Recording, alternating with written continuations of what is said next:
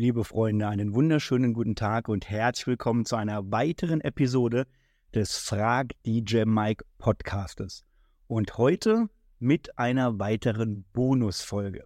Und da möchte ich alle begrüßen, die diesen Podcast vielleicht auf Spotify, auf Deezer, auf Apple Music, vielleicht aber auch äh, über YouTube Music sich anhören, einfach auf die Ohren.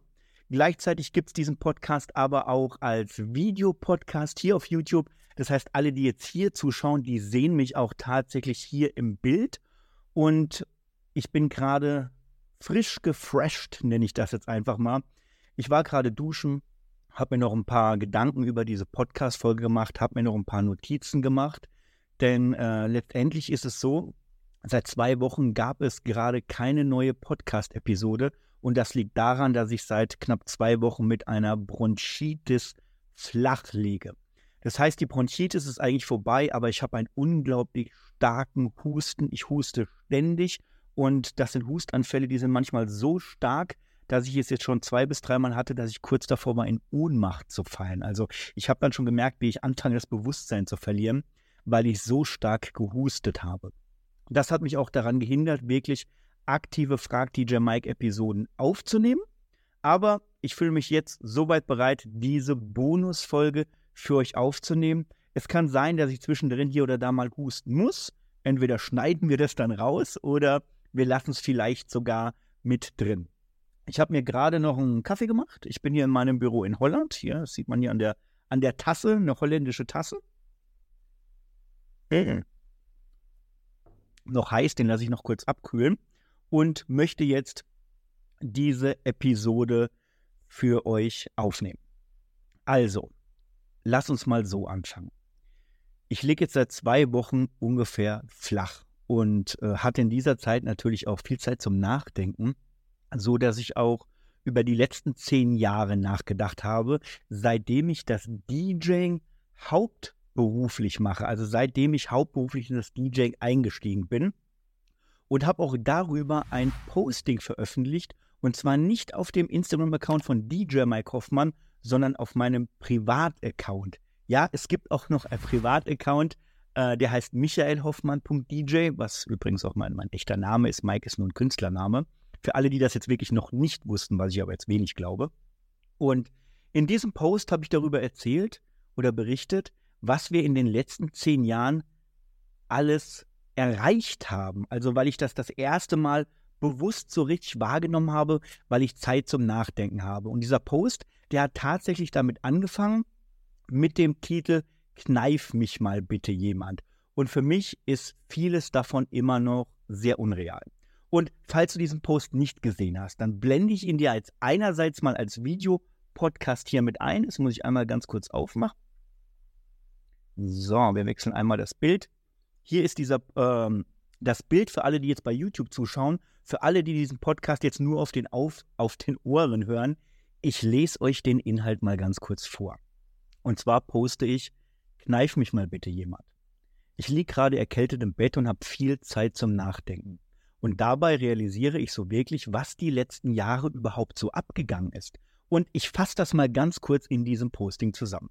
Also, 2013. Ich war so unglücklich in meinem Verkäuferjob, dass ich ihn einfach gekündigt habe.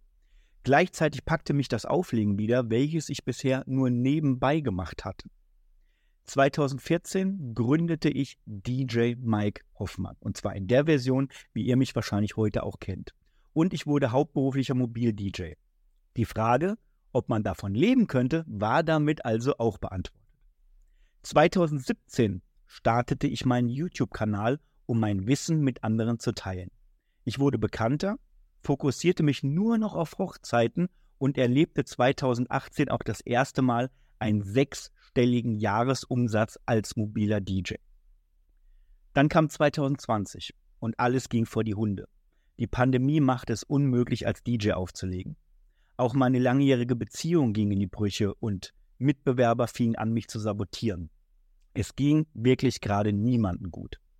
Und ich verlegte meine Tätigkeit Richtung Online. Ich fing an, andere DJs in ihrem äh, Business zu coachen, im DJing zu coachen und sie aktiv zu unterstützen. Und 2021 eröffnete ich daraufhin meine Online-DJ-Schule für mobile DJs und das Auflegen im Bereich Hochzeiten. Und das Ding, das ging durch die Decke. Ich lernte auf einem meiner eigenen DJ-Meetings meine wundervolle Frau kennen und habe seitdem nun zwei zu Hause. Eins in Deutschland und eins in Holland. Und gerade jetzt, wo ich diese Podcast-Folge aufnehme, befinde ich mich in Holland, hier genau in diesem Büro. 2022 verlagerte ich meine Tätigkeit auf das Coaching und kann dadurch natürlich auch ortsunabhängig arbeiten, was mir hilft, in Holland und in Deutschland gleichzeitig arbeiten zu können. Und wir stellten unseren ersten Mitarbeiter in Vollzeit ein. Das heißt, ein kompletter Mensch, der seinen kompletten Lebensunterhalt nur damit verdient, weil er bei uns hier im Unternehmen arbeitet. Das war für mich ein riesiger Gamechanger. Und nun ist 2023. Wir haben hunderten Menschen in unseren Online-Kursen äh, geholfen äh, oder wir haben hunderten Menschen in unseren Online-Kursen, die wir beim Auflegen als DJs begleiten. Ich werde dieses Jahr heiraten und ich arbeite 100% ortsunabhängig. Das ist ein Traum, den habe ich schon sehr, sehr lange gehabt. Dass er jetzt so real geworden ist, das fühlt sich immer noch so ein bisschen an wie ein Traum. Und ich schreibe in diesem Posting noch, wir haben gestern den Schritt ins Unternehmertum gestartet und werden dadurch bestimmt noch mehr wachsen. Wir werden privat mehr reisen, unsere Zuhauses renovieren in Deutschland und in Holland und wir wollen eine Familie gründen. Und dabei fällt mir genau der Typ ein, der vor zehn Jahren noch unglücklich im Verkauf arbeitete. Wenn ich ihn heute noch mal treffen könnte, würde ich ihm sagen, hey, geh raus und leb deine Träume. Denn es wird niemand kommen, um dich abzuholen. Du musst selber losgehen. Ja, das ist meine Story. Kommentiert da gerne drunter. Und Freunde, genau das ist, ähm, ich muss ich einmal kurz wechseln, wieder auf die Kamera kurz rübergehen. Kurz mal eine Sekunde. So, da bin ich wieder. Das war der Social Media Post, den ich abgesetzt habe. Und wie gesagt, mir wurde erstmal wirklich bewusst, was da überhaupt die letzte Zeit alles so abgegangen ist.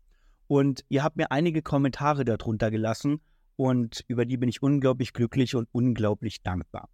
Und ein Kommentar darunter, der hat mich dazu veranlasst, diese Podcast-Episode, die du dir jetzt anhörst, überhaupt aufzunehmen. Und wir starten auch gleich mit dem Inhalt. Und zwar kam dieses Kommentar von der Natalie Loves 777, die äh, sehr aktiv in meiner Community ist und auch hier und da mal drunter kommentiert. Und sie schreibt, ich blende euch das jetzt hier übrigens, äh, wenn ihr das Video guckt, mal wieder kurz ein, ich lese es euch aber auch vor. Sie schreibt, der Hammer. Finde aber, bei dir klingt das alles immer so einfach. Wäre auch toll, wenn du mal berichten könntest, wie schwer der Weg dorthin war, bis du jetzt die Früchte ernten kannst. Es gab bestimmt einige Hürden zu nehmen und viel Stress und Arbeit, die erstmal investiert werden musste, um überhaupt dorthin zu kommen, um überhaupt dorthin zu kommen. Genau. Die meisten sehen nämlich immer nur das Ergebnis, aber nicht, wie weit der Weg dorthin war. Aber es sei dir auf jeden Fall gegönnt. Finde, du hast generell immer eine super Einstellung zum Leben. Ja. Und dieser Kommentar hat mich veranlasst, diese Folge aufzunehmen, denn es gab tatsächlich einige Hürden, ähm, die in der letzten Zeit passiert sind. Und diese Hürden sieht man aber von außen nicht. Das liegt an verschiedenen Sachen. In erster Linie natürlich auch, weil ähm, diese, diese Instagram-Welt, wo ihr mich vielleicht hauptsächlich durchkennt oder auch von YouTube, ist natürlich eine Art, ich sag's jetzt mal, shiny, glossy Welt. Also Instagram ist nicht real. Auf Instagram zeigt man immer nur seine Erfolge, das Beste, die Ergebnisse und so weiter. Und das sollte auch jedem von uns so bewusst sein, dass das so ist. Und dass man sich vielleicht nicht immer damit identifizieren sollte, sondern vielleicht sagen wollte, hey cool, guck mal, der hat das und das erreicht. Ähm, vielleicht könnte ich mir das ja auch als Ziel nehmen, um auch dahin zu kommen.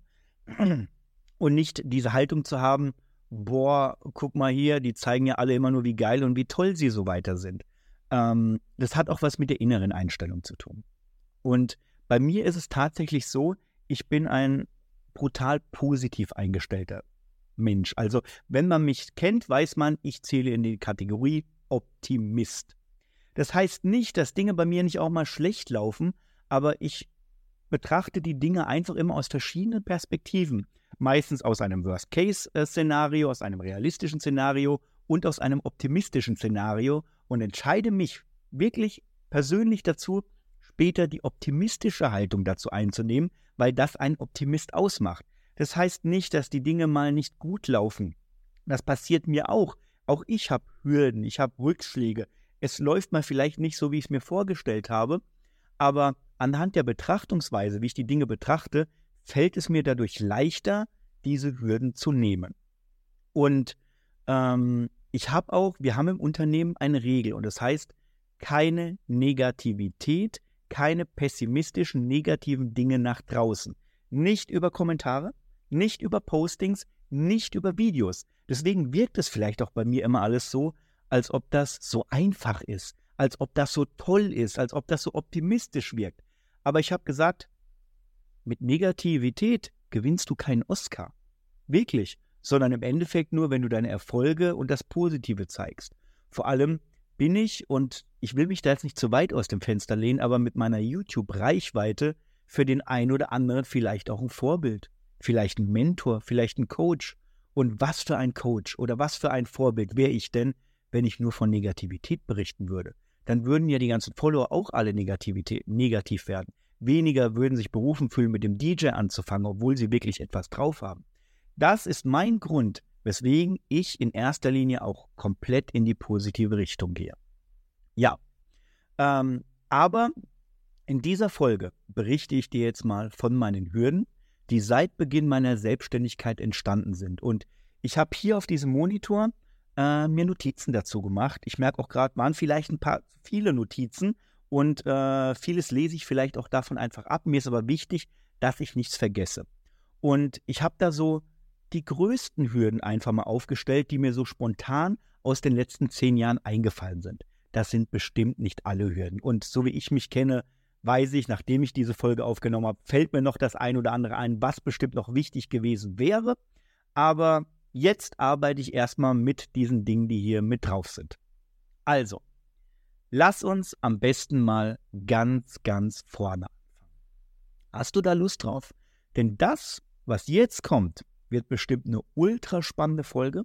Ihr werdet bestimmt mich mal von einer ganz, ganz anderen Seite kennenlernen oder auch mal sehen. Also das ist jetzt wirklich auch im positiven Sinne gemeint, weil viele kennen mich immer nur als Erklärbär von YouTube, als jemand, der den DJs hilft, Fragen beantwortet, seine DJ-Schule und so weiter pusht und vielleicht auch jemand, der Hochzeiten richtig gut rocken kann. Aber es gibt auch noch einen privaten Mike Hoffmann. Und ein privater Mike Hoffmann ist introvertiert, würde ich sagen. Also wenn ich auf DJ-Gigs auflege als DJ Mike Hoffmann, dann bin ich extrovertiert. Aber wenn man mich privat kennt, weiß man, hey, ich bin eigentlich eher der introvertierte Typ. Ich bin lieber zu Hause, ich habe lieber meine Ruhe. Ich mag auch mittlerweile weniger Menschenmassen, also ich hasse volle Vergnügungsparks, volle Kirmesveranstaltungen und so weiter. Zu viel Menschen, zu viel Input ist mittlerweile nichts mehr für mich. Das hat sich aber auch ganz stark durch die Pandemie entwickelt. Ja, ich bin auch ein sehr emotionaler Mensch. Das liegt wahrscheinlich auch an meinem Sternzeichen Waage. Ähm, ich bin ein sehr empathischer Mensch. Ich kann mich sehr, sehr gut in andere hineinversetzen. Früher war das eine meiner größten Schwächen, weil ich mich so stark in jemand anderen hineinversetzt habe, dass er, auch wenn er gegen mich war, plötzlich seine Haltung eingenommen habe und dann war ich plötzlich auch gegen mich. Also wenn du verstehst, was ich, was ich damit sagen will. Und ähm, heute ist es aber im DJ meine größte Stärke, diese Empathie, weil ich mich auch in meine Kunden, in deren Gäste und so weiter hineinversetzen kann und dadurch auch ein Musikprogramm noch besser gestalten kann. Gut, also, lass uns gerne mal ganz vorne anfangen. Ähm, mir sind einige Dinge unglaublich wichtig im Leben. Die habe ich mir hier vorne mit draufgeschrieben. Einige der wichtigsten Dinge, die haben sich in meinem Leben einfach so entwickelt, ist Fair Play. Für mich muss immer alles fair sein. Es muss immer fair sein. Und zur Not bin ich auch manchmal jemand, der nimmt sich dann das kleinere Stück vom Kuchen, damit der andere das größere Stück äh, bekommen kann, wenn man es nicht fair aufteilen kann. Oder wenn der andere einen größeren Hunger hat, bekommt er eben das größere Stück. Also das soll jetzt nur mal so, eine, so ein Synonym dafür sein, dass bei mir wirklich immer alles Fair Play sein soll. Und eine Kollegialität ist bei mir im DJ-Business unglaublich wichtig. Ich bin ehrlich, das war nicht immer so. Das war wirklich nicht immer so.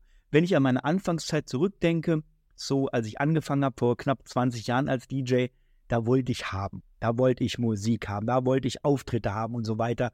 Und da habe ich mir auch mal den Auftritt genommen, obwohl vielleicht jemand anderes das Booking haben sollte. Heute ist das nicht mehr so. Schon seit einigen Jahren ist mir eine Kollegialität sehr, sehr wichtig. Das werdet ihr auch gleich feststellen, weil eine Hürde, eine Story betrifft genau dieses Thema. Und das Thema Respekt und Wertschätzung ist mir immer sehr, sehr wichtig. Das heißt, ich begegne meinen Kunden, meinen Kollegen und auch ähm, meinen DJs, die bei uns lernen, immer auf Augenhöhe. Es soll immer ein respektvoller, wertschätzender Austausch auf Augenhöhe sein. Und ich hatte eigentlich nie viel Glück im Leben. Also, wenn ich zurückdinge, sind mir die Dinge nicht mit Glück zugefallen, sondern alles, was ich erreicht habe, habe ich erreicht, weil ich selber aktiv daran gearbeitet habe, weil ich es gelernt habe, weil ich mir Ziele gesetzt habe, weil ich das wollte.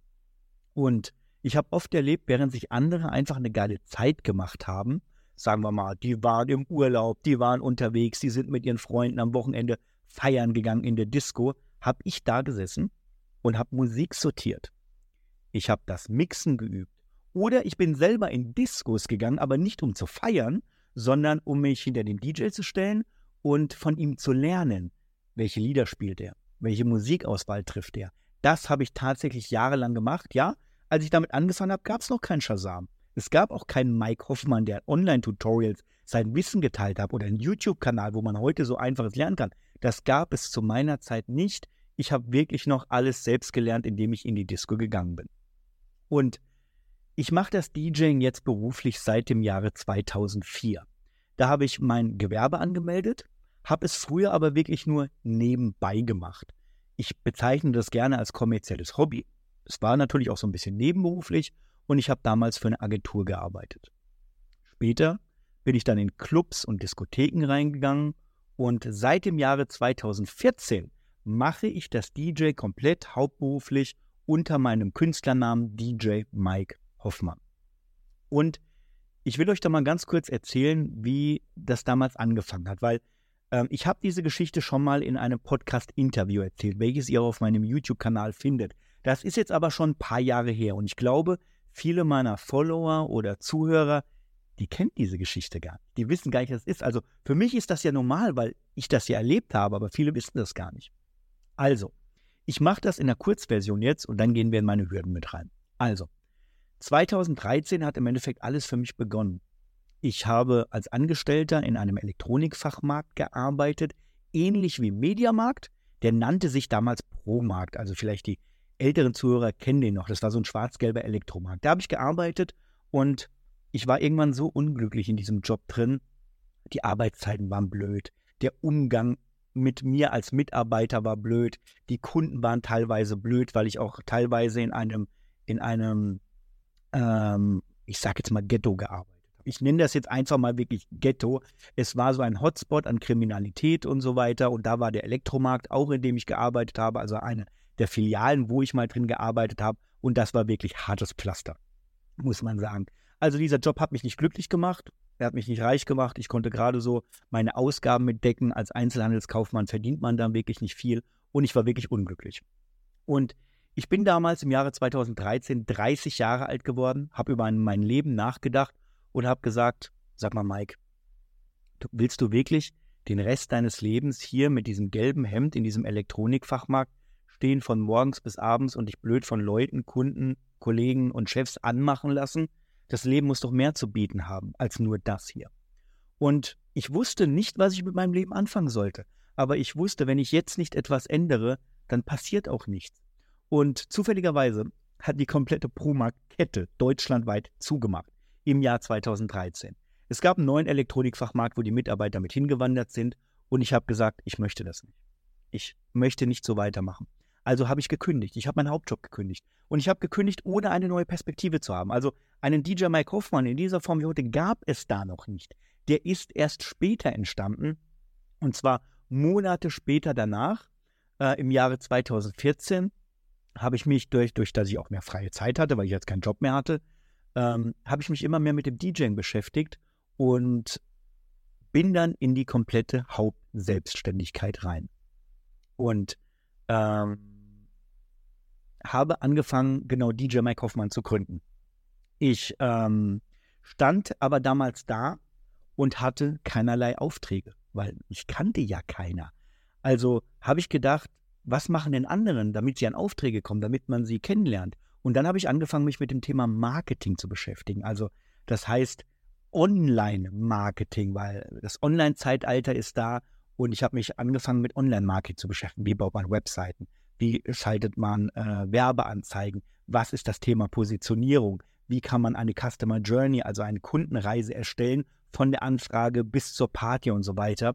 Und da habe ich mich wirklich über Monate oder teilweise sogar Jahre reingefuchst und bin da so gut drin geworden und wurde so bekannt mit, dass ich mit Bookings und Booking-Anfragen von Kunden überrannt worden bin und ich war für die nächste Saison in kürzester Zeit komplett ausgebucht. Also ich habe damit angefangen und mein nächstes Jahr war schon sicher. Ich wusste, ey krass, ich bin jeden Samstag, jedes Wochenende bin ich verbucht, habe meine Einnahmen drin, das Ding ist safe. Und das war richtig geil und das nur anhand von Online-Marketing. Und in dieser Zeit begann auch etwas sehr, sehr Spannendes. Denn ich lernte viele Kollegen in dem DJing natürlich kennen, auch das Netzwerken. Und es entwickelt sich auch Freundschaften daraus. Und damals im Jahre 2014, kann ich mich noch daran erinnern, haben sich zwei sehr starke Freundschaften entwickelt. Und zwar eine Freundschaft mit dem Daniel. Da gehen übrigens Grüße raus, Daniel, falls du diesen Podcast hörst, weil heute haben wir gar nicht mehr so viel aktiven Kontakt. Und die andere Freundschaft ist mit dem Martin entstanden.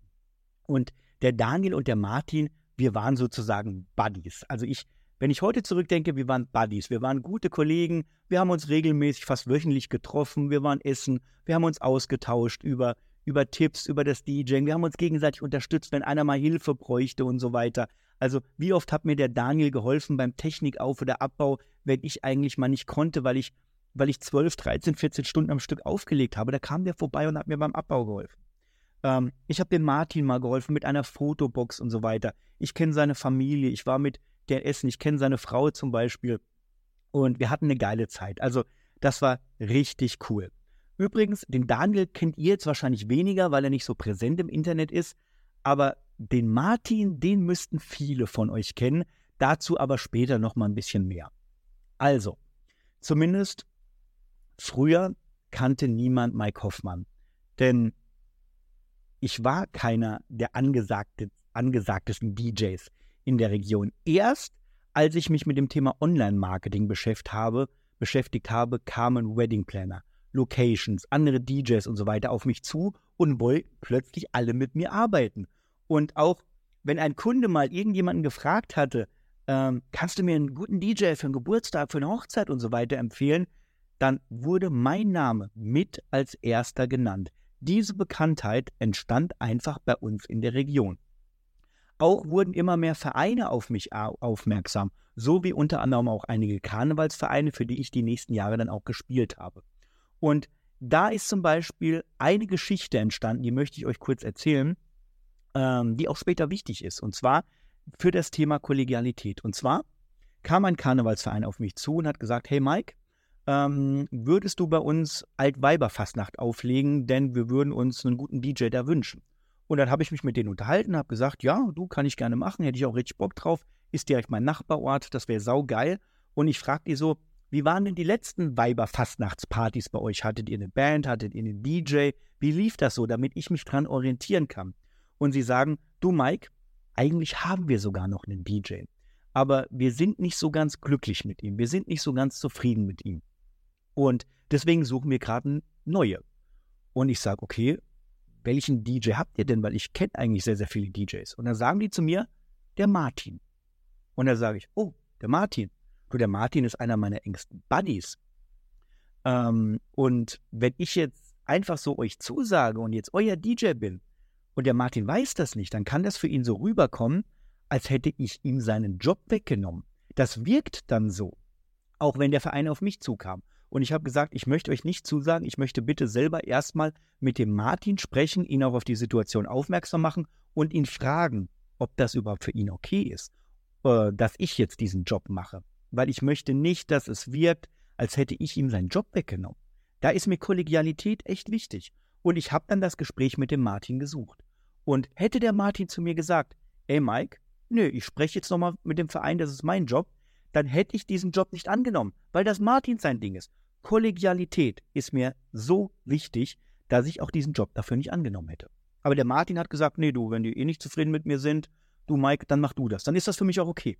Und daraufhin habe ich auch den Job angenommen. Also, Kollegialität ist mir wichtig. Das habe ich früher schon im Jahre 2014 bin ich da äh, mit draufgegangen. Aber ähm, später kam, ich habe hier notiert, später kam ein Bruch mit Martin und seit diesem Bruch steht er auf meiner Blockliste. Also diese Kollegialität, ähm, die ich mit dem Martin hatte, die hat sich plötzlich von den einen auf den anderen Tag gedreht. Die letzte Info, die ich noch hatte, ist, damals ist Martin Vater geworden, äh, so wie ich die Info hatte. Und irgendwas hat sich dann bei ihm verändert. Privat, business, technisch und so weiter.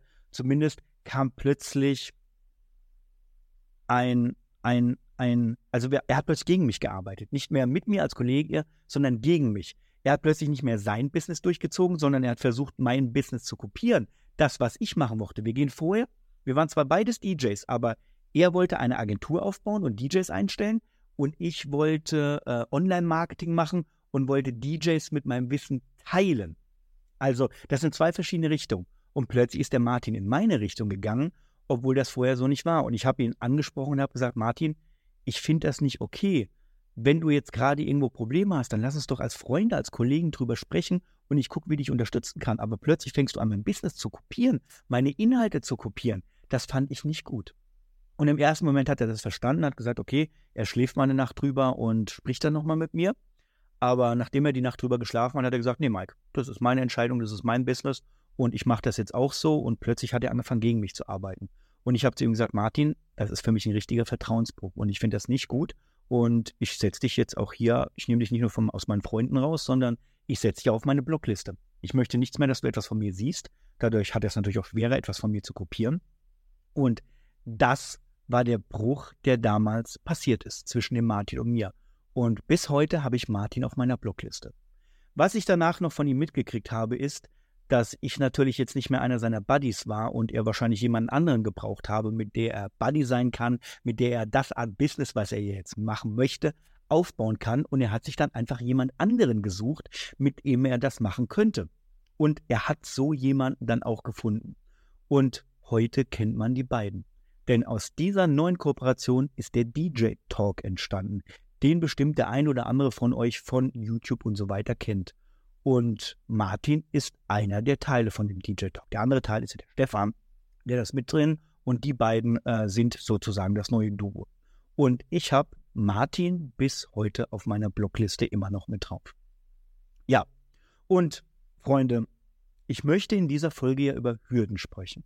Daher ähm, möchte ich jetzt mal wirklich nochmal intensiver reingehen in einige Hürden, die ich die, letzte, die ich die letzten Jahre hatte. Und ich merke jetzt schon, das wird eine XXXL-Folge. Also wenn ich jetzt schon auf den Timer gucke, stehen wir knapp an den 30 Minuten und wir sind noch bei der Vorgeschichte. Deswegen gucke ich mal, dass ich die anderen Hürden so ein bisschen äh, kürzer halte.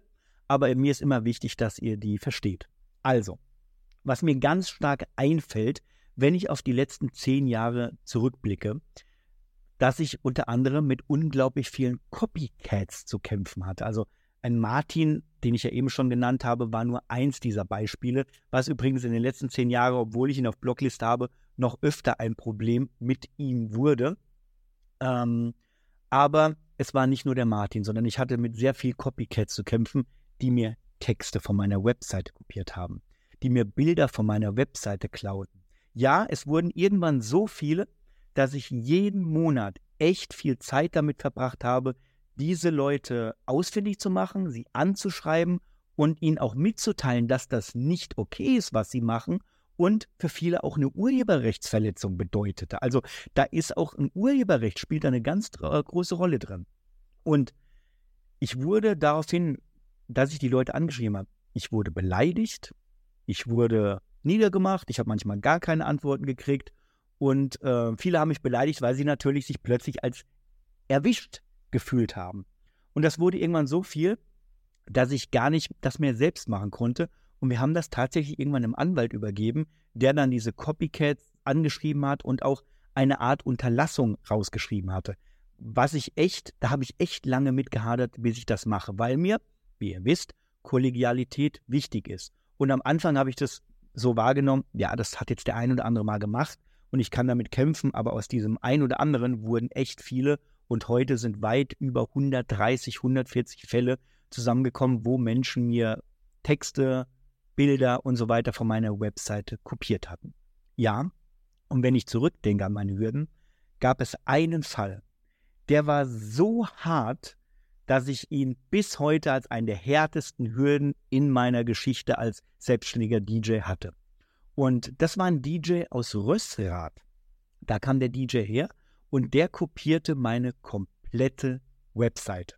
Also nicht nur ein bisschen Text oder ein bisschen Bild, was ich ja damals selber geschrieben hat. Der hat meine komplette Webseite kopiert und zwar eins zu eins. Alle Seiten, alle Texte, alle Bilder und er tauschte letztendlich nur meinen Namen gegen seinen aus. Also da, wo früher DJ Mike Hoffmann stand, stand plötzlich DJ Pali. Stand da plötzlich, auf einmal stand sein Name da. Und Freunde, das war auch für mich zu viel. Das war wirklich auch für mich zu viel. Und ich habe ihn angeschrieben, dass ich das nicht okay fand. Es gab eine riesengroße Diskussion, ähm, dass er das nicht einsah, dass er das ja selber aufgebaut habe. Und ich aber gesagt, das ist eine Urheberrechtsverletzung. Und diese Geschichte wurde so hart, dass wir damit vor Gericht gehen mussten. Und weil er weiterhin nicht nur meine Webseite am Anfang hatte, sondern er arbeitete auch mit meinen Dokumenten, mit meinen AGBs, meine AGBs, die ich mir habe selber erstellen lassen, mit denen arbeiteten wir. Und wir sind damit vor Gericht gezogen. Und wir haben verloren. Wir haben verloren. Wir haben diesen Gerichtsstreit verloren, obwohl wir mein Anwalt sagt, es ist eine Urheberrechtsverletzung, ist ganz sicher, aber am Ende haben wir verloren. Und meine gesamten Ersparnisse, die ich bis dahin aufgebaut habe, um sie eigentlich in eine neue Musikanlage zu investieren, weil ich mir bisher meine Technik immer nur angemietet hatte, um mir meine erste eigene Musikanlage zu kaufen für das DJing, war komplett weg, weil alles für Gerichtskosten, Anwaltskosten und so weiter mit drauf ging. Es war alles weg. Und diese Geschichte kennt vielleicht der ein oder andere noch, weil es damals auch durch Facebook sehr, sehr breit getreten worden ist. Aber es gibt auch etwas, was die meisten nicht wissen. Und das ist, dass zum Beispiel ein Jahr, bevor das Ganze überhaupt passiert ist mit äh, dieser harten Copycat, dass meine Mutter damals gestorben ist. Es war mein letzter Elternteil, der gestorben ist. Und ich habe von ihr mein Familienhaus geerbt und ich war auch komplett alleine. Und ich konnte mit einem eigenen Haus nichts anfangen. Ich wusste auch nicht, ob ich es geldtechnisch überhaupt halten konnte, weil das eine komplett neue Welt für mich ist. Plötzlich erbe ich mein Elternhaus riesen, riesengroß, was auch mit Kosten und so weiter, mit Ausgaben verbunden ist und ich wusste nicht, ob ich das decken konnte. Also, ich war alleine, ich hatte keine Familie mehr und ich wusste nicht, ob ich das Haus halten kannte und suchte mir deswegen einen Angestelltenjob auf Mini-Job-Basis, damit auch die Selbstständigkeitsversicherung, die ich ja tragen musste, darüber gedeckt war. Das sparte mir einiges an Ausgaben und es kam noch ein bisschen Geld mit rein, damit ich überhaupt mal gucken konnte, dass ich ähm, das Haus decken konnte, dass ich meinen Lebensunterhalt damit verdienen konnte. Ja, und in diesem Job arbeite ich ein Jahr, äh, bis ich merkte, ich kann das Haus halten. Und auch in diesem Job war ich sehr, sehr unglücklich. Ich wurde in meiner Privatsphäre in dem Job sehr eingeschränkt. Ich wurde gezwungen, im Hochsommer lange Ärmel zu tragen, weil ich mein Tattoo, was ich auf dem Arm habe, nicht öffentlich zeigen durfte in diesem Unternehmen. Das war absolut strikt verboten und ich habe auch einige Abmahnungen drüber gekriegt. Und ich fand das auch nicht okay. Ich fand das nicht okay, weil das Tattoo bin ich. Das gehört zu mir und zu meinem Leben. Und wenn mir jemand meinen Lebensstil verbieten will, da kam ich nicht mit klar. Das ist nach diesem einen Jahr auch immer stärker geworden und ich wusste einfach, hey, ich kann das Haus halten, das Einkommen ist gesichert und ich wollte aus diesem Unternehmen auch raus, weil ich mich auch zu sehr eingeschränkt gefühlt habe. Zudem kam bei mir auch sehr, sehr häufig der, Gedacht, äh, der Gedanke, was wäre denn, wenn ich die Zeit, die ich in diesem Unternehmen gerade arbeite, nicht in das Unternehmen stecken würde, sondern in mich und vielleicht einen eigenen YouTube-Kanal. Das war immer so mein Gedanke drin. Damit könnte ich doch viel mehr erreichen. Und genau das tat ich dann auch. Ich kündigte, also ich kündigte dort den Job und Gleichzeitig passierte auch das mit diesem Kopieren, mit diesem DJ, der meine Webseite kopiert hat. Und mein gesamtes Einkommen aus diesem Jahr, was ich mir angespart hatte, war sofort weg. Was das bedeutet, heißt, ich habe gerade ein Jahr umsonst gearbeitet, weil alles Geld, was ich mit diesem Job verdient habe, ging jetzt für Gerichtskosten und so weiter mit drauf. Also du glaubst gar nicht, wie sehr sich so etwas anfühlt, wenn du weißt, du hast gerade ein Jahr deiner Lebenszeit damit verschwendet, um Geld zu kriegen, was du jetzt bezahlen musst, weil jemand anderes dir etwas an Schaden zugefügt hat. Das war eine meiner größten Hürden und das war, das war so unfair. Das hat sich für mich so unfair angefühlt. Ich war stinkig, ich war sauer, ich war auf den DJ sauer, ich war auf mich sauer. Und selbst heute, wenn ich öfter an Röstrad vorbeifahre, spiele ich manchmal mit dem Gedanken, ich fahre da vorbei und klingel bei dem Typ und stelle ihn einfach mal zur Rede. Das waren, das waren so Gedanken. Also, es war für mich einfach so fair. Ich habe das natürlich nie gemacht. Ich bin nie bei ihm vorbeigefahren, weil heute habe ich eigentlich schon Frieden geschlossen, aber damals war das, war das echt sehr, sehr viel. Und ähm, das war, das war, wie gesagt, ein Riesending. Mein komplettes Einkommen war weg. Wir gingen danach getrennte Wege. Ich habe den DJ auf Blockliste gesetzt. Ich glaube, ich habe von ihm bis heute nicht mehr viel gehört und so weiter, habe auch nie wieder nach ihm recherchiert. Aber Freunde, das war eine meiner größten Hürden, weil mein Geld war weg. Ich wurde betrogen, es war unfair, wir haben das Gerichtskosten verloren, obwohl mir jemand einen Schaden zugefügt hatte und das nur, weil ich für mein Recht gekämpft hatte. Damals kam auch die Erkenntnis, Recht haben und Recht bekommen sind zwei verschiedene Dinge. Das musste ich auf knallharte Weise lernen. Okay, das war eine dieser Hürden, die zusammenkommen, über die ich in, diesem, in dieser Folge ja mit euch sprechen würde. Eine weitere Riesenhürde war, als ich ähm, anfing, den YouTube-Kanal zu machen, fing ich auch an, einige Facebook-Gruppen zu gründen, um den DJs weiterzuhelfen. Unter anderem eine, habe ich eine Gruppe gegründet, wo sich DJs untereinander Bookings zuschieben können, wo sie ihre doppelten Booking-Anfragen reingeben können, wo sie sich vernetzen können, ähm, um ihre doppelten Bookings abzugeben. Da gibt es immer DJs, die haben zu viele Bookings, die können gar nicht alle spielen. Und es gibt DJs, die brauchen Bookings. Und die wollte ich einfach zusammenbringen. Also ich wollte etwas Positives schaffen, damit die DJs das untereinander tun können. Und diese Gruppe, wenn ich heute zurückblicke, war eins meiner schlimmsten Dinge, die ich je getan habe. Ich habe sie aus einem guten Zweck gegründet und habe selber dadurch so viel Negativität abgekriegt, so viel Hate abgekriegt, weil die DJs sich untereinander beschissen haben. Das haben die Leute mir angekreist, weil ich ja der Admin der Gruppe war und ich hätte doch darüber achten sollen.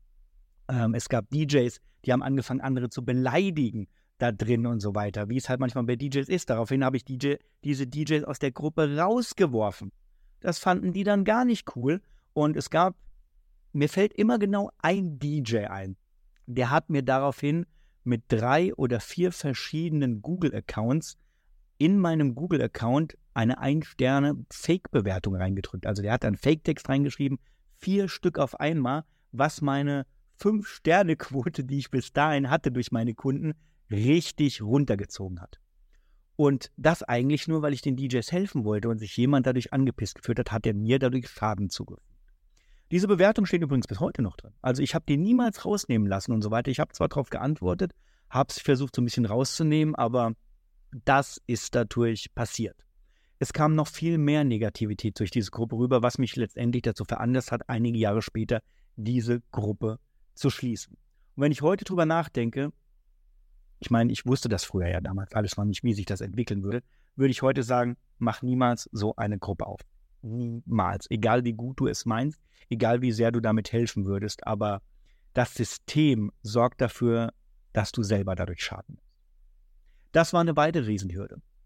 Und wenn ich in diesen zehn Jahren zurückdenke, müssen wir natürlich auch über das Jahr 2020 sprechen und die Pandemie, die kam.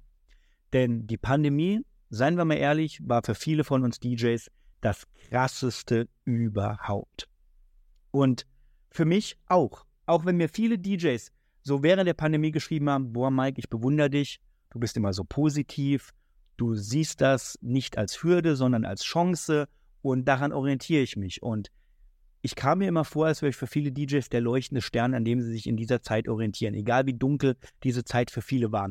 Sie haben jemanden gehabt, an dem sie sich orientieren konnten, mit dem sie sich weiterbilden konnten, der sie vielleicht auch hier oder da ein bisschen unterstützt hatte. Das war oft die Wahrnehmung, die ich hatte. Und Freunde, auch ich hatte Hürden. Auch mir ging es nicht immer gut. Es gab sogar einige krasse Geschichten, die bis heute niemand weiß und die ich jetzt hier in diesem Podcast wahrscheinlich das erste Mal exklusiv mit euch teilen werde. Und Eine dieser Hürden war zum Beispiel das Jahr 2020, als es begonnen hatte, im, Jahr, im Januar. Wer sich noch daran erinnern kann, die Pandemie startete so im März, April erst wirklich. Und im Januar war es bei mir so, ich habe gerade ähm, in neue Technik investiert. Ich habe mir neue Floorsports gekauft für mehrere tausend Euro.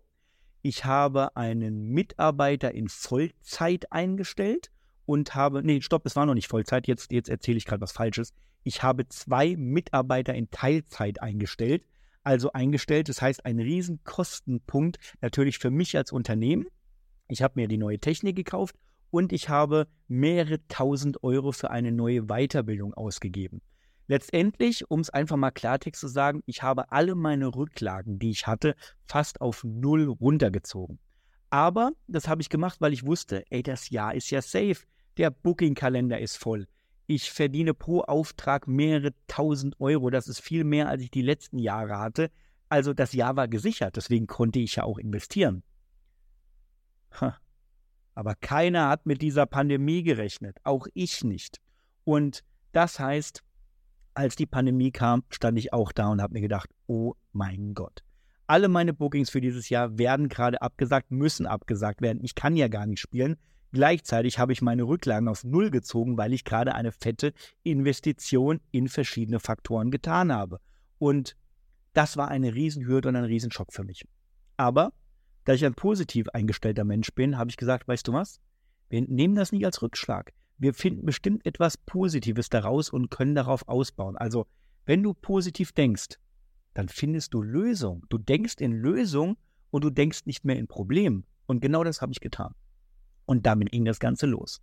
Und was während der Pandemie natürlich auch passiert ist, ist, ich musste einen Teil meiner DJ-Community aufgeben. Also wir sprechen hier von einer Facebook-Community-Gruppe, die wir schließen mussten, weil einer meiner Moderatoren, die ich gerade neu für diese Gruppe überhaupt eingestellt habe, die mich ja eigentlich unterstützen sollen, in dieser Community-Gruppe plötzlich angefangen haben, gegen mich zu arbeiten. Und einer davon hat mich sogar bei der Aufsichtsbehörde gemeldet für diese Gruppe, weil einer unserer Postings in dieser Gruppe nicht als Werbung gekennzeichnet war. Er hat mich gemeldet, weil dieser Post nicht als Werbung gekennzeichnet war. Und Freunde, ich sag's direkt, die Schuld lag hier bei mir.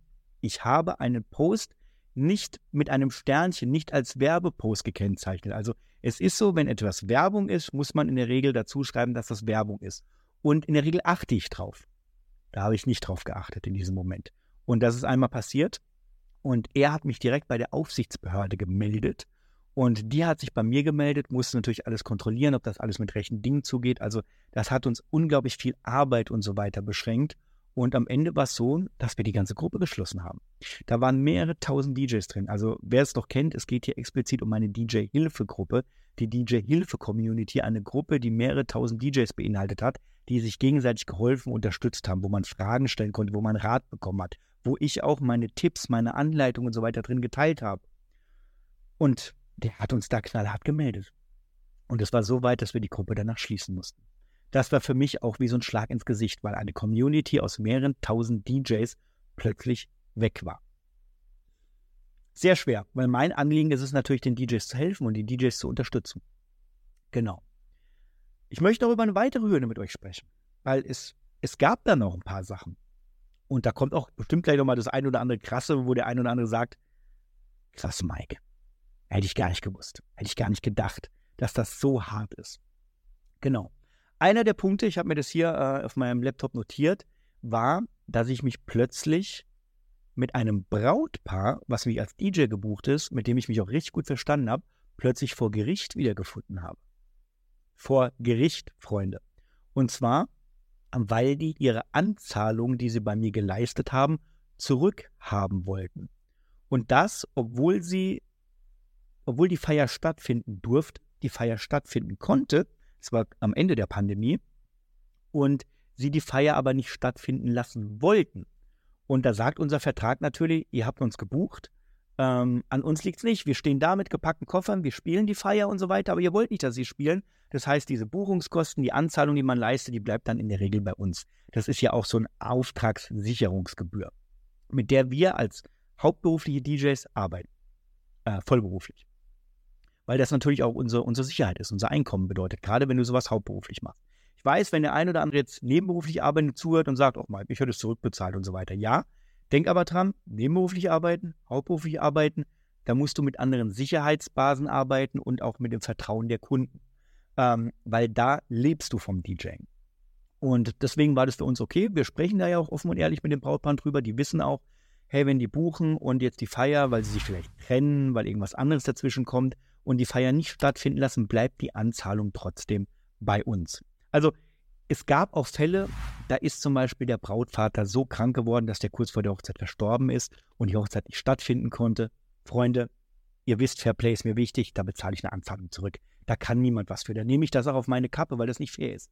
Aber wenn jemand die Feier extra nicht stattfinden lassen will oder uns vielleicht auch nicht mehr haben möchte, obwohl er uns gebucht habe, dann ist das wieder eine andere Sache. Und zumindest war es so, dass das Brautpaar auch gar nicht gesagt hat, ähm, also sagen wir es mal so, die Feier wollten die machen ohne uns oder sie hat nicht stattgefunden, äh, die Anzahlung bleibt bei uns, es war alles gut. Und irgendwann Monate später, nachdem auch die Feier hätte stattfinden sollen, kam ein Anwaltsschreiben. Also nicht ein Brautpaar hat sich bei uns gemeldet und hat gesagt, Maike, du, das empfinden wir vielleicht nicht, doch nicht so als fair mit der Anzahlung. Es kam ein Anwaltsschreiben. Es halt, das Brautpaar hat gar nicht mit uns gesprochen. Es kam direkt ein Anwaltsschreiben. Und dieses Anwaltsschreiben ging auch nicht nur an uns, sondern auch an eine Wedding-Plannerin und an einen anderen Dienstleister, der auch für die Hochzeit gebucht war und deren Anzahlung das Brautpaar auch wieder haben wollte. Und wir haben uns plötzlich vor Gericht wieder gesehen äh, mit Anwälten, weil es um diese Anzahlung geht. Und ich bin so gar nicht der Gerichtstyp. Ich bin auch gar nicht so der Anwaltstyp und so weiter. Ich versuche immer alles fair untereinander zu klären und plötzlich fand ich mich vor Gericht wieder. Ähm, ich löse es kurz auf. Am Ende haben wir einen Teil unserer Anzahlung zurückbezahlt, weil auch das Gericht uns eigentlich Recht gegeben hätte. Aber ich habe irgendwann gesagt, du, das zieht sich jetzt schon über Monate hin, das wird sich über Monate hinziehen. Das bereitet mir schlaflose Nächte. Scheiß auf die Kohle. Scheiß auf die Kohle. Ich wollte einfach nur, dass es vorbei ist. Ich wollte einfach nur meine Ruhe haben, weil ich als emotionaler Mensch nicht der Typ bin, der dann irgendwelche Schlachten über Anwälte austrägt. Auch wenn es hier das erste Mal war, dass es äh, so weit gekommen ist. Ja, das war zumindest einer der krassen Fälle. Es gab auch ähm, ein weiterer ganz krasser Fall. Und zwar ähm, war das schon im Jahre 2022.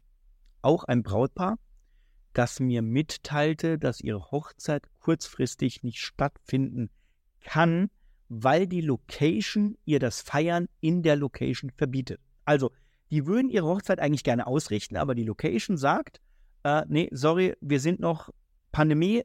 Es ist zwar die Pandemie vorbei, Feiern finden auch wieder statt und so weiter. Es war Ende 2022, aber diese Location hat gesagt, nee, ist uns so heikel, wir richten aktuell keine Hochzeiten auf, auch eure Hochzeit nicht. Also ihr könnt nicht bei uns feiern. Und das haben die denen erst zwei Wochen vor der Hochzeit gesagt. Und ähm, das Brautpaar hat mir das gesagt und hat dann gesagt, sorry, wir können unsere Hochzeit nicht stattfinden lassen, äh, weil die Location es uns verbietet.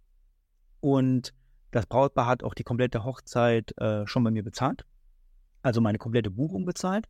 Und da es sich bei der Location um eine befreundete Location hatte, wo ich die Besitzer kenne, wo ich das Personal kenne, was sozusagen mein Wohnzimmer ist, wo ich im Jahr sehr, sehr häufig spiele, habe ich auch gesagt, okay, wenn die das sagen, dann ist das so. Finde ich unglaublich schade, aber äh, liebes Brautpaar, ähm, sagt mir bitte, was ihr vielleicht von dem Geld, was ihr mir bezahlt habt, wiederhaben wollt und so weiter. Und daraufhin haben die mir auch einen Brief geschrieben, der sehr distanziert wirkte und sie wollten das komplette Geld wiederhaben. Und ich habe es ihnen dann auch zurückbezahlt. Und was aber trotzdem sehr, sehr schwer war. Auch wenn ich verstehen konnte, dass die Feier nicht stattfindet und wir reden hier von über 2000 Euro von so einem Auftrag. Und ähm, es schwer war. Also ich sage es einfach mal offen und direkt. Wisst ihr, was noch schlimmer ist, als in einer Pandemie kein Geld zu verdienen? Geld, was ihr bereits erhalten habt, zurückzubezahlen. Mhm. Mit dem ihr geplant habt, zurückzubezahlen. Das war wirklich unglaublich schwierig für mich. Und das war natürlich äh, während der Pandemie mit einigen äh, Brautpaaren der Fall, weil die Feier einfach durch die Regeln nicht stattfinden konnte. Hier war es der Fall, man durfte zwar feiern, die Location hat es aber laut Brautpaar verboten und ich musste das Geld zurückzubezahlen. Und jetzt kommt der Twist. Jetzt kommt die Hürde. Pass auf, von der ich euch jetzt erzähle. Und zwar, erst Tage nach der Hochzeit habe ich mit der Location gesprochen, eigentlich wegen etwas anderem, wegen einer anderen Hochzeit. Und zufällig kamen wir auch auf das Brautpaar zu sprechen, wo ich diese, ähm, die die Feier nicht ausrichten konnten. Und die Location sagt mir, was, was haben die dir gesagt? Du, das stimmt doch gar nicht. Natürlich finden bei uns Feiern statt. Jedes Wochenende findet aktuell bei uns eine Hochzeit statt. Du kannst bei uns ganz normal feiern. Und auch das Brautpaar hätte feiern können, aber sie haben von sich die Hochzeit abgesagt bei der Location. Okay? Das Brautpaar hat bei der Location die Hochzeit von sich aus abgesagt.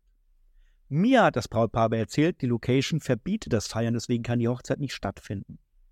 Und letztendlich ist es so, dass das Brautpaar mich angelogen hat. Die haben mich angelogen, um das Geld, was sie mir bezahlt haben, wieder zurückzubekommen. Dass sie es nicht irgendwie bei mir lassen müssen, obwohl es vertraglich festgelegt war. Und wir sprechen jetzt endlich davon, dass die Feier hätte stattfinden können, das Brautpaar es aber nicht wollte. Und hier sprechen wir nicht nur von einer Anzahlung, die hätte bei mir bleiben müssen, sondern von einem kompletten Auftrag, den ich hätte spielen können. Das heißt von über 2000 Euro. Und letztendlich war es so, um das Geld wiederzukriegen, hätte ich auch wieder über Anwälte oder über ein Gericht wahrscheinlich gehen müssen. Und ich möchte sowas nicht. Ich will sowas nicht. Das ist mir so fremd. Also habe ich nächtelang, hat mir das Kopfschmerzen und Bauchschmerzen bereitet, wie ich damit umgehen soll. Und am Ende habe ich eine Entscheidung getroffen, die ich kurz vorher selber gelernt habe. Und zwar habe ich gelernt, wenn es deinen inneren Frieden kostet, ist es zu teuer. Ich sage es nochmal. Wenn es deinen inneren Frieden kostet, ist es zu teuer. Und das war die Entscheidung, die ich getroffen habe, wo ich gesagt habe, scheiß auf die Kohle. Es ist nicht so, dass wir diese zwei, über 2000 Euro jetzt zwingend zum Leben brauchen und ich nicht wüsste, wie ich am Ende des Monats meine Miete bezahlen kann, wie ich noch Wurst auf mein Brot kriege, um überhaupt überleben zu können. Das war nicht der Fall. Deswegen habe ich gesagt, scheiß auf die Kohle, weil es würde meinen inneren Frieden kosten, wenn wir jetzt eine Anwaltsschlacht da loslegen. Und ich habe gesagt, scheiß auf die Kohle. Ich habe mich nie wieder beim Brautpaar gemeldet. Die wissen nicht, dass ich es weiß. Dass ich weiß, dass sie mich angelogen haben, das wissen die bis heute nicht und so weiter. Aber ich weiß, ich habe meinen Frieden damit geschlossen und habe damit danach sogar ein Glücksgefühl erlebt, ein Hochgefühl erlebt. Und zwar nicht wegen der Kohle, sondern weil ich in der Position bin, auf so eine Summe zu scheißen und zu sagen, nimm dein Geld, geh woanders hin, aber ich gewinne gerade meine Freiheit und ich habe die Macht darüber zu entscheiden, wie es mir geht, wie es mir persönlich geht und ob ich wirklich auf etwas angewiesen bin oder nicht. Also diese Freiheit, nicht darauf angewiesen zu sein, hat mir mehr Hochgefühl gegeben, als dieses Geld unbedingt haben zu müssen. Und ja, es kann sein, dass der eine oder andere jetzt diesen Podcast hört und sagt, über 2000 Euro, Mike, wie kannst du nur? Ich hätte mir das Geld sofort wiedergeholt. Ich hätte es gemacht. Ich hätte die durch jeden Anwaltskrieg durchgeführt. Ja, Freund, kann möglich sein. Ihr seid aber wahrscheinlich einfach andere Menschen als ich. Ihr seid anders da innerlich eingestellt. Und Manchmal wünsche ich mir auch so ein raues Fell zu haben, wie der ein oder andere da draußen hat. Aber das bin ich nicht. Das ist nicht Mike Hoffmann. Ich bin da einfach anders. Ich bin der emotionale Typ. Ja, bei mir muss es Fairplay zugehen. Und das ist nicht immer der Fall, was ihr hier aus diesen Hürden hier im Endeffekt auch raushört. Aber diese Freiheit war für mich ein Riesenhochgefühl. Also, zwei Punkte habe ich noch. Wenn du jetzt noch Lust hast, erzähle ich dir von zwei Geschichten und eine dazu ist für mich auch eine der krassesten Geschichten, die ich in dieser Hürde überhaupt erlebt habe. Und zwar war es so, dass wir ähm, 2018 oder 19 müsste es gewesen sein, dass äh, jemand auf mich zukam, der der Verwalter einer Hochzeitslocation ist und diese Locations nicht einfach so verwaltet, dass da jeder DJ spielen kann, sondern die arbeiten mit einem festen DJ-Unternehmen als Partner dazu. Das hat damit zu tun, dass diese Location einfach genau in der Stadtmitte liegt. Und äh, die gewährleisten müssen, dass Ruhezeiten eingehalten werden, Lautstärkeregeln, ähm, damit es nicht zu groß wirkt, sonst verlieren die die Rechte, diese Location benutzen zu dürfen. Deswegen arbeiten die immer mit einem festen Partner zusammen. Und die hatten jahrelang einen festen Partner, ein DJ-Unternehmen, ein paar Orte weiter, wo diese Location liegt. Aber dieser Verwalter war mit dieser mit dieser DJ-Firma nicht zufrieden. Er hat öfter zu mir gesagt, Mike, Kunden beschweren sich bei uns, dass da für mehrere tausend Euro, was die den Kunden abnehmen, äh, einfach nur, ich sage jetzt mal, so ein Student hingestellt wird, der von der Agentur eine Playliste vorgegeben kriegt und der spielt einfach nur stumpf diese Playlist rüber. Also es wird kaum auf die Bedürfnisse und auf die Wünsche des Kunden mit eingegangen Und das haben mehrere Kunden einfach, haben sich darüber beschwert. Und er hat gesagt, er möchte nicht mehr mit denen an, äh, zusammenarbeiten und ist jetzt auf der Suche nach einem neuen Partner. Und dabei wurde auch mein Name genannt und er kam auf mich zu. Wir haben Gespräche geführt, haben Partnerschaftsverträge aufgefüllt, ausgefüllt und so weiter. Und ich war der neue Partner von dieser Hochzeitslocation, habe daraufhin auch ein DJ-Team aufgestellt in meinem Unternehmen, was diese Aufträge, die wir dort als Partner kriegen, auch spielen, weil ich kann nicht alles spielen.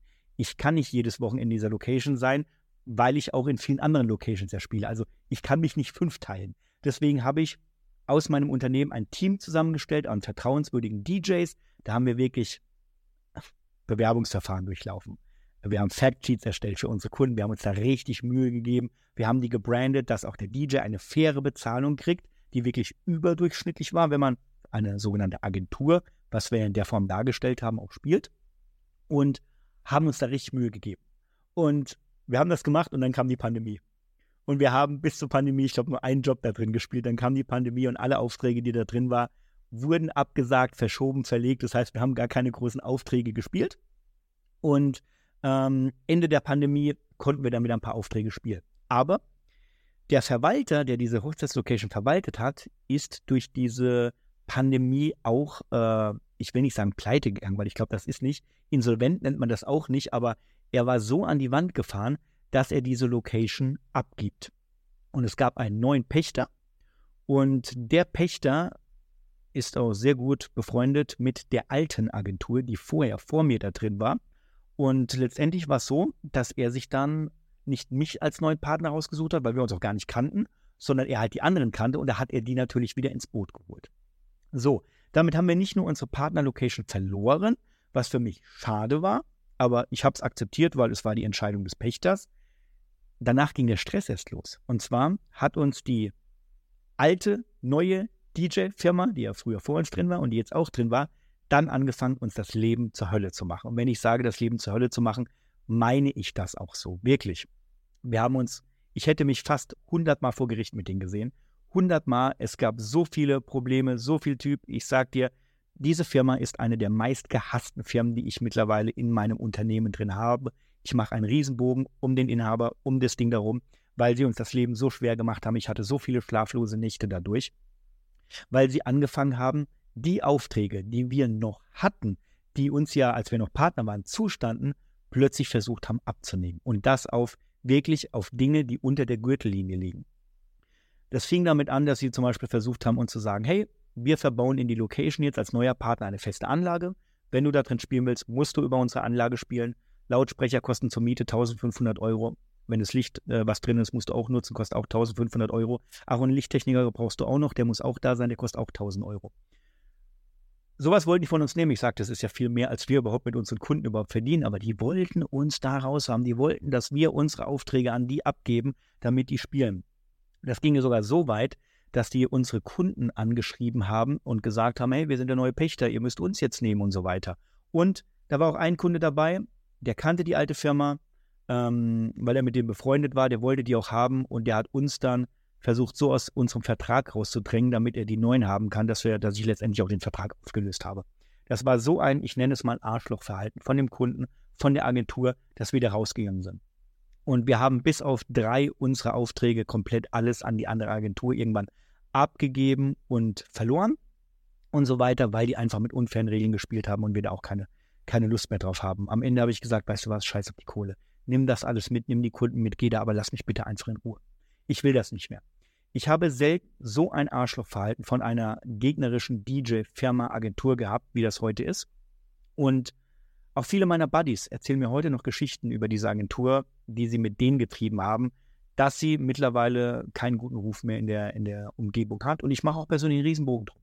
Will ich nicht. Also, das hat mir monatelang schlaflose Nächte gehabt. Wir mussten über den Pächter der Firma gehen, über den neuen Eigentümer und so weiter, Gespräche führen, die da drin war. Mittendrin hat sogar der Mitarbeiter, der uns alles zugesagt hat, hat gewechselt, dann war der nicht mehr da plötzlich waren unsere Zusagen, die wir hatten, nicht mehr da und die andere Firma hat uns wieder Aufträge weggenommen. Aber ich will das jetzt gar nicht so breit treten. Ich will dir einfach nur sagen, das hat uns monatelang schlaflose Nächte gemacht. Das gab einen Krieg ohne Ende, wo ich mir gedacht habe, ich war in diesem Moment in einer Situation, wo ich gedacht habe, würde dieser Typ von der Agent anderen Agentur vor mir stehen, ich würde ihn umhauen.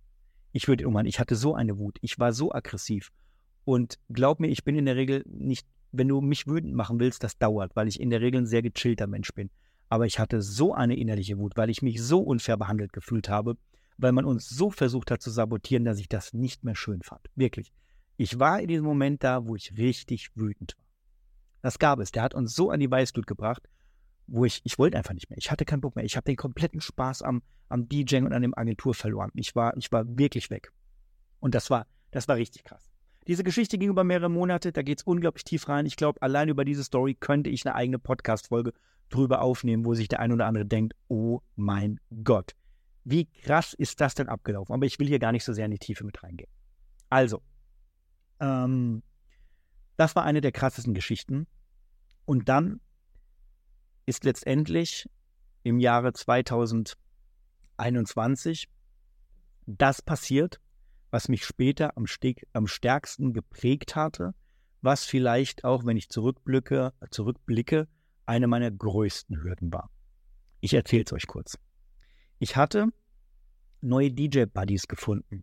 So die letzten zwei, drei Jahre. Wir waren so fünf, sechs, sieben DJs, die da drin waren. Äh, wir haben uns auch relativ gut verstanden. Ich war auch mit einem, waren wir richtig kollegial. Also Alex, liebe Grüße gehen raus an dich, wenn du diese Podcast-Folge vielleicht auch hörst. Ich habe ihn bewundert. Ich habe ihn angesehen. Wir waren gute Freunde. Wir haben sogar Silvester zusammen gefeiert mit seiner, damals war es noch Freundin. Mittlerweile sind sie, glaube ich, verheiratet. Mittlerweile ist er, glaube ich, sogar auch Papa geworden. Äh, Glückwunsch übrigens dazu. Das ist für mich immer so eine Bewunderung für das komplette Familienglück. Wir waren richtig gute Buddies und von dem einen auf den anderen Tag. Und ich weiß bis heute nicht warum. Ich weiß nicht, was passiert ist. Hat er plötzlich angefangen, gegen mich zu arbeiten, mich zu sabotieren, mich zu beleidigen. Er hat sogar Gespräche geführt. Ich erinnere mich noch an so Sätze, wo er gesagt hat: Mike, du kannst gar nichts. Du bist eine absolute Nullnummer. Ich hab dir die Hälfte von deinem kompletten DJ-Markt innerhalb kürzester Zeit abgenommen und so weiter. Du kannst ja gar nichts. Ich wusste nicht, von was er redet. Ich wusste es nicht. Vor allem auch dieses Thema, ich habe den DJ-Markt abgenommen. Freunde, mal ehrlich, ich habe noch nie Markt besessen. Ich habe noch nie Markt besessen. Ich rechne nicht in Marktanteilen oder sowas. Ich biete einen DJ-Service an, wo Kunden, die mich und meine Arbeit mögen, buchen können. Das hat nichts mit Marktanteilen oder sowas zu tun. Deswegen war ich da sehr verwundert. Und zumindest kam es zu so einem harten Bruch, dass ich gezwungen war, weil er auch in Social Media plötzlich Hate-Postings und so weiter über mich verteilt hat, dass ich gezwungen war, ihn auf Blockliste zu setzen, um das Ganze zu stoppen. Ich habe bis heute nicht wirklich mit ihm geredet und weiß auch nicht, was damals passiert ist. Das ist mir erst Monate später bekannt geworden, weil er sagt, ah, er hat so viel Infos und äh, dein innerer Kreis sabotiert dich ja auch. Und ich sage, wer sabotiert mich denn? Ich, wenn, ich meine, wenn er sowas sagt, muss ich das ernst nehmen. Habe ich DJs in meinem inneren Kreis, die heimlich gegen mich arbeiten, anstatt für mich? Ich habe angefangen, Gespräche mit meinen DJ-Buddies zu führen und habe sie offen und ehrlich gefragt, sagt, hey, arbeitest du gegen mich? Ist da irgendwas, was dich an mir stört? War ich irgendwie mal nicht fair zu dir? Kollegial, sag's mir bitte offen und ehrlich damit ich es ändern kann und besser umgehen kann? Ist da was, von dem ich einfach nichts weiß, was vielleicht unbewusst passiert ist? Und keiner der DJ-Buddies hat irgendwie sowas gemacht und genannt und ich habe mir keinen Reim drauf zu machen. Ich habe sogar meine Freundin, mit der ich schon sechs Jahre zusammen war, gefragt, sag mal, hast du mit dem Alex irgendwas gesprochen, dem irgendwas erzählt, warum der auf einmal so ein Hate für mich hat? Nö, natürlich nicht, hat sie gesagt. Natürlich nicht. Und natürlich, sie war eine Freundin, natürlich habe ich ihr geglaubt. Ich hätte nie im Traum daran gedacht, dass sie es sein könnte. Heute weiß ich, dass sie es war. Das weiß ich im Nachgang. Mal kurz danach kam dann der größte Bruch. Und das heißt, meine siebenjährige Beziehung ging zu Ende äh, in dem Moment, wo ich gemerkt habe, hey, ich wurde betrogen. Wirklich betrogen. Also ich rede von dem Betrügen, ja, genau das Betrügen, an das du gerade denkst. Und ich habe die Beziehung beendet. Und in dem Moment, wo ich rausgefunden habe, dass ich betrogen wurde. Also ich sag's mal so, ich habe die Beziehung beendet, weil ich sie nicht mehr wollte in dem Moment, die Beziehung nicht mehr wollte, weil ich einfach merkte, das ist nicht mehr das Leben, was ich führen möchte. Und in dem Moment, wo ich das beendet habe, kam raus, dass ich betrogen wurde, schon einige Zeit lang. Und ähm, da kamen auch noch so ein paar andere Offenbarungen rum und sie hat zu mir gesagt, hey, du weißt bis heute nicht, warum der Alex sich plötzlich von dir distanziert hat und plötzlich gegen dich gearbeitet hat. Äh, es ist wegen mir, hat sie zu mir gesagt. Es ist wegen mir, weil ich mit ihm gesprochen habe und das, das erzählt und das und das erzählt. Die Hälfte davon ist übrigens nicht mal wahr von dem. Sie hat einfach nur gewollt, dass ich, dass ich mal einen Puffer kriege, dass ich mal so einen Drücker kriege, dass ich mal nicht immer so erfolgreich bin. Und da hat sie das Ganze sabotiert. Und wenn ich zurückblicke, war eigentlich Alex, es war eine der, der zukunftsweisendsten Freundschaften, die ich hätte haben können. Also wo ich sage, boah, er und ich, das war schon ein geiles Team, muss ich dir sagen. Und dass sich das dann so entwickelt hat und das aus dem Grund, weil mich meine, meine damalige Freundin sabotiert hat und betrogen hat, ging das raus. Und wir sind ab dann auch getrennte Wege gegangen. Und es war noch während der Pandemie, Ende 2021. Und ich sage es jetzt einfach mal offen und ehrlich. Und ich glaube, das habe ich bisher nur äh, an meine engsten Buddies ausgesprochen. Ich war in dieser Zeit der einsamste Mensch der Welt. Ich saß alleine zu Hause in einem Elternhaus, wo Erinnerungen an meine Eltern drin waren, wo aber keine Eltern mehr vorhanden sind, weil sie alle gestorben sind. Wo die Erinnerungen an eine Beziehung drin sind, die nicht mehr vorhanden sind. Ich alleine in diesem Haus. Meine Hausärztin hat mir Einsamkeit diagnostiziert und hat gesagt, Mike, wenn du nicht bald wieder unter Menschen kommst und wieder Licht siehst, das kann, das kann in einer Depression enden. Und ich sage, ich würde ja gerne, ich würde gerne rausgehen. Aber es ist Pandemie. Alle Bars haben zu, alle Restaurants haben zu, alle Clubs haben zu. Ich kann nirgends hingehen. Ich kann nirgends hin. Und sie sagt zu mir, dann mach's online. Dann mach's online. Alle Menschen sind gerade online. Und ich bin online gegangen. Ich bin sehr online gegangen. Ich bin online in meinem Business gegangen. Wir haben Twitch gestartet, wir haben den YouTube-Kanal verstärkt, wir haben Online-DJ-Treffen, Online-Meetings veranstaltet. Alles das, was ihr heute kennt, was die meisten von mir heute kennen, ist nur dadurch entstanden. Und das war ein Riesenbruch. Aber ich wusste auch, jetzt kommt der Winter, ich bin alleine, ich bin einsam, ich muss den Winter durchhalten. Mike, halte durch. Mike, du musst kämpfen. Du musst kämpfen, du musst durchhalten. Sobald der Frühling, der Sommer kommt, wird wieder alles anders da. Du kannst wieder rausgehen, du kannst Neues machen, du kannst dein Glück weiter suchen. Und das war jetzt vielleicht die letzte Hürde, mit der ich euch sprechen würde, weil danach, was danach passiert ist, war das pure Glück. Ich habe in meinem Leben noch nie so viel Glück erlebt, so viel Positives erlebt, was danach alles passiert ist, weil ich wusste, wenn ich den Winter durchhalte, danach kann sich alles ändern. Und es hat sich alles geändert. Alles, Freunde. Was heute entstanden ist, das ist das, was ihr heute kennt von mir. Das, was da ist. Das, was ihr vielleicht in dem Social Media Post, den ich am Anfang gesagt habe, äh, gesehen habt. Ich fasse es einfach mal ganz kurz zusammen. 2022 habe ich angefangen, ähm, meine meine DJ-Schule weiter zu pushen. Sie ist einmal quer durch die Decken gegangen. Dadurch wurden wir im Business immer besser. Unser Einkommen war immer mehr gedeckt. Wir konnten immer mehr DJs helfen. Ich habe viel mehr Leidenschaft darin gefunden, DJs zu helfen, anstatt selber jedes Wochenende aufzulegen. Das heißt, ich habe auch meine Bookings natürlich reduziert. Ich habe keine 60 Bookings mehr im Jahr gespielt, sondern bedeutend weniger, weil ich meine Zeit in die DJs investiert habe. Das hat mir ein neues Glücksgefühl, ein neues Positivgefühl gegeben. Und dann, dann kam wohl die größte Veränderung. Ich habe DJ-Meetings veranstaltet, Offline-DJ-Treffen. Und auf einem dieser Offline-DJ-Treffen habe ich meine heutige Freundin kennengelernt. Sie ist mittlerweile nicht mehr meine Freundin. Wir sind verlobt und wir werden dieses Jahr heiraten. Und sie kennenzulernen, war für mich das größte Glück aus den letzten zehn Jahren.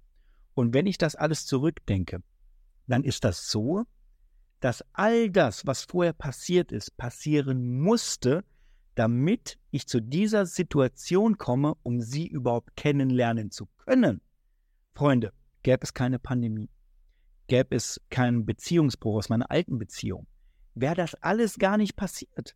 Das wäre alles, ich hätte sie bis heute nicht kennengelernt. Ich würde heute nicht hier in Holland in diesem Büro sitzen, ähm, eine, eine wunderbare Verlobte haben, einen Menschen kennengelernt zu haben, wie ich ihn noch nie kennengelernt habe, in einem positiven Sinne. Ähm, ich kann euch gar nicht, es sind so viele Dinge passiert, so viele Zufälle passiert, wo ich manchmal denke, das kann doch gar nicht alles Zufall gewesen sein. Das musste doch alles passieren. Guck mal, meine Verlobte hat am selben Tag Geburtstag wie ich. Wir haben nicht nur gemerkt, dass wir dasselbe Sternzeichen haben, sondern dass wir im selben Monat Geburtstag haben. Wir haben auch am selben Tag Geburtstag. Gut, sie ein paar Jahre später als ich. Sie ist da ein bisschen, ein bisschen jünger. Ähm, aber das hat sich so entwickelt. Und wir haben noch viele andere Gemeinsamkeiten. Und das hat sich so entwickelt, dass wir äh, uns letztes Jahr verlobt haben. In Kroatien, da waren wir noch nicht mal ein Jahr zusammen. Wir haben uns nicht mal ein Jahr gekannt. Aber ich wusste in meinem innerlichen Bewusstsein, das ist sie. Das ist sie. Das ist die Frau, auf der ich mein Leben lang auf der Suche war. Und ich habe sie gefunden. Das wusste ich. Das wusste ich in dem Moment sofort. Und dieses Jahr werden wir heiraten. Das ist ein, ein riesengroßes Glück. Und auch wenn wir in dieser Folge von Hürden sprechen, möchte ich einfach dir erzählen, was ich aus dieser Zeit gelernt habe, aus den letzten zehn Jahren, aus, aus all den Hürden. Und zwar folgendes. Das ist das, was du dir wahrscheinlich auch für dich mitnehmen kannst. Und zwar, es muss oft immer erst schlechter werden, bevor es besser werden kann. Also wenn du das Gefühl hast, du gehst gerade rückwärts und nicht mehr vorwärts, hab keine Angst. Auch Supersportler müssen ein paar Schritte zurückgehen, um Anlauf nehmen zu können. Es muss manchmal oft schlechter werden, bevor es besser werden kann. Und keine Angst, wenn dir mal etwas passiert, wenn dir eine Hürde passiert. Das Leben sortiert sich meistens einfach nur neu. Es ist nicht so, dass es dir eins auswischen will. Es sortiert sich neu und danach wird es viel geiler sein als das, was vorher war. Ich bin heute nicht mehr sauer auf irgendeinen Martin. Ich bin auch nicht mehr sauer auf einen DJ Pali. Ich bin auch nicht mehr sauer auf die Agentur. Ah, da vielleicht noch ein bisschen, aber noch mal ein bisschen, okay? Oder auf die ganzen Copycats. Oder auf all die anderen Leute, die mir Steine in den Weg gelegt haben, die die großen Hürden überhaupt für mich waren, weil ich für diese Hürden, ich sag's mal so, oft nicht selbst verantwortlich war, ich aber trotzdem die Verantwortung dafür übernehme, weil ich ich bin. Etwas muss ja passiert sein, damit diese Hürde überhaupt kam und dafür übernehme ich Verantwortung. Weil nur wenn du Verantwortung übernimmst, kannst du es lösen. Wenn du die Verantwortung jemand anderem gibst, die Schuld, dann musst du ja warten, bis der sich ändert. Nein, ich übernehme die Verantwortung über all das, was passiert ist. Ich bin dafür verantwortlich, ob es zur Trennung gab, ob es zu Hürden gab, ob wir vor Gericht waren oder sonstige. Ähm, und ich muss darin einfach besser werden. Ich muss besser lernen, damit umzugehen. Also, ich habe aber auch gelernt zu vergeben. Gelernt zu vergeben, weil ich heute ein anderes Art Glück habe. Ich habe ein anderes Art Business. Ich bin zwar noch DJ, ich lege auch noch auf Hochzeiten auf, auch wenn der ein oder andere weniger davon sieht. Aber ich bin heute viel mehr Familienmensch. Ich bin heute viel mehr Coach, weil ich viel mehr den DJs helfe und unterstütze, weil das unser neuer Fokus im Business ist. Wir haben einen Mitarbeiter in Vollzeit angestellt, der seinen kompletten Lebensunterhalt nur bei uns im Unternehmen verdient. Ähm, das ist eine neue Art des Lebens. Und das waren einige meiner Hürden hier in dieser Podcast-Folge. Und ich glaube, wenn ich alles Revue passieren würde, kommen wahrscheinlich noch viel mehr Sachen raus, an die ich jetzt gar nicht gedacht habe. Aber ich finde, diese Folge geht schon lange genug. Und wenn du sie bis zum Ende gehört hast, möchte ich Dankeschön dafür sagen. Dankeschön dass du auch äh, eine Folge mit mir durchgegangen bist, wo wir nicht über Positives gesprochen haben, wo wir nicht über Tipps gesprochen haben, sondern wo wir eigentlich über Negativität gesprochen haben, obwohl das nie mein Wunsch oder mein Ziel war. Und es wird wahrscheinlich auch so oft nicht mehr vorkommen, dass ich über so etwas spreche, aber es gibt sie. Jeder von uns hat Hürden. Jeder von uns hat Rückschläge. Aber wir müssen lernen, sie zu nehmen und zu meistern. Und auch als die Pandemie kam, habe ich gesagt, ist nur eine Pandemie. So schlimm wird es nicht werden. Ich habe schon viel Schlimmeres in meinem Leben erlebt. Schlimmeres, von denen ich auch noch nie drüber gesprochen habe. Von den ersten zehn Jahren meines DJ-Lebens und so weiter. Da waren ja noch ganz andere Dinge mit dabei. Vielleicht spreche ich da irgendwann mal drüber, aber deswegen hat mir auch eine Pandemie gar nicht so viel Sorgen gemacht. Ja, es gab Hürden und so weiter, über die ich gesprochen habe, aber heute stehen wir stärker da, als wir vorher waren. Wir sind größer, wir sind mehr gewachsen. Ähm, wir können viel mehr erreichen mit dem, was wir machen und das war's. Also, ich will damit sagen, jeder hat Hürden, nicht nur du. Man sieht sie oft nur nicht in dieser shiny, glossy Instagram-Welt, in dieser Welt da draußen. Und das ist auch das, weswegen Natalie Loves 777 dieses Kommentar verfasst hat, aus dem diese Podcast-Folge hinausgegangen wird. Und ich hoffe, du hast mich jetzt auch vielleicht noch mal ein bisschen besser kennengelernt, ein bisschen anders da, was mir wichtig ist, Fair Play, äh, Respekt, Wertschätzung, Kollegialität und ja, ich konnte dich hoffentlich ein bisschen mitnehmen. Schreib mir deine Gedanken dazu. Gerne unter diese Podcast-Folge, wenn du sie auf YouTube guckst. Dann kannst du mir da gerne einen Kommentar drunter schreiben. Wenn du sie als Podcast hörst, hey, wenn du Lust und Zeit hast, schreib mir gerne eine E-Mail mit deinen Kommentaren, mit deinen Gedanken mit dazu. Ich lese alles wirklich noch persönlich, auch wenn ich nicht immer auf alles wirklich immer antworten kann, weil wir sehr viele Nachrichten kriegen, aber das würde mich freuen, weil gerade so ein Podcast ist oft eine Einbahnstraße. Ich sehe zwar, wie oft sich ein Podcast angehört wird, aber ich weiß nicht, was ihr davon haltet, was ihr darüber denkt, ob ihr euch vielleicht öfter mal solche Episoden wünscht, vielleicht auch mal etwas längeres. Nicht ganz so lang wie diese Folge jetzt, vielleicht, aber mal länger. Jetzt muss ich erst mal husten. Oh, Entschuldigung. Äh, jetzt muss ich das erste Mal husten. Und ich kriege oft, wie gesagt, nicht so dieses Feedback äh, mit, weil nur wenige Kommentare drunter kommen. Äh, ich mich aber natürlich immer drüber freue. Und in diesem Sinne sage ich, Freunde, bleibt gesund, habt eine schöne Zeit. Wenn ich euch mit etwas unterstützen kann, dann schaut euch auf jeden Fall mal meine Online-DJ-Schule an. Denn das Ding ist ein Meisterwerk und ist für alle mobilen DJs, die einfach eine professionellere Dienstleistung als DJ anbieten wollen. Darin teilen wir Inhalte, Tipps, Anleitungen, Strategien, die du nirgends kriegst. Die kriegst du nicht auf YouTube, auch nicht bei mir, auch nicht bei anderen. Ich habe mich umgeguckt. Und äh, wirst Teil einer Community, die sich gegenseitig hilft, die sich gegenseitig unterstützt. Darauf bin ich übrigens unglaublich stolz, dass es nichts ist, wo man gegeneinander basht, sondern wo man seine Erfolge miteinander feiert, wo man sich unterstützt. Das ist unsere neue Art der Community. Und damit wirst du Teil und bekommst eine Weiterbildung fürs Leben. Also die ist ein DJ-Leben lang bist du dabei, du wirst immer weiterbilden können und du kriegst Anleitungen und Strategien und hast sogar noch Live-Coachings, wo du mit mir persönlich hier sprichst und mir deine Fragen stellen kannst, mal einen Rat bekommen kannst. Das ist alles mit drin. Eine Weiterbildung, wie es sie kein zweites Mal auf dieser Welt gibt. Auch wenn ich mir manchmal denke, ach, meine Copycats hier, weiß schon, wen ich meine, werden bestimmt irgendwann auch mal DJ-Schule, eine DJ Academy, eine Playlisten kopiert. Ach, ist ja schon passiert. Aber äh, zumindest die anderen Dinge äh, in der Hinsicht erstellen. Aber aktuell gibt es noch keine zweite Online-DJ-Schule wie unsere für das mobile DJ. So, das war noch ein bisschen Werbung am Ende, Freunde. Guckt es euch gerne mit an, würde ich mich freuen. Bleibt gesund. Bis zum nächsten Mal. Ich nehme jetzt noch einen Schluck aus meiner Holland-Kaffeetasse. Hm? Mittlerweile ist er kalt. Und ähm, wünsche euch eine gute Zeit. Bleibt gesund und bleibt gesund.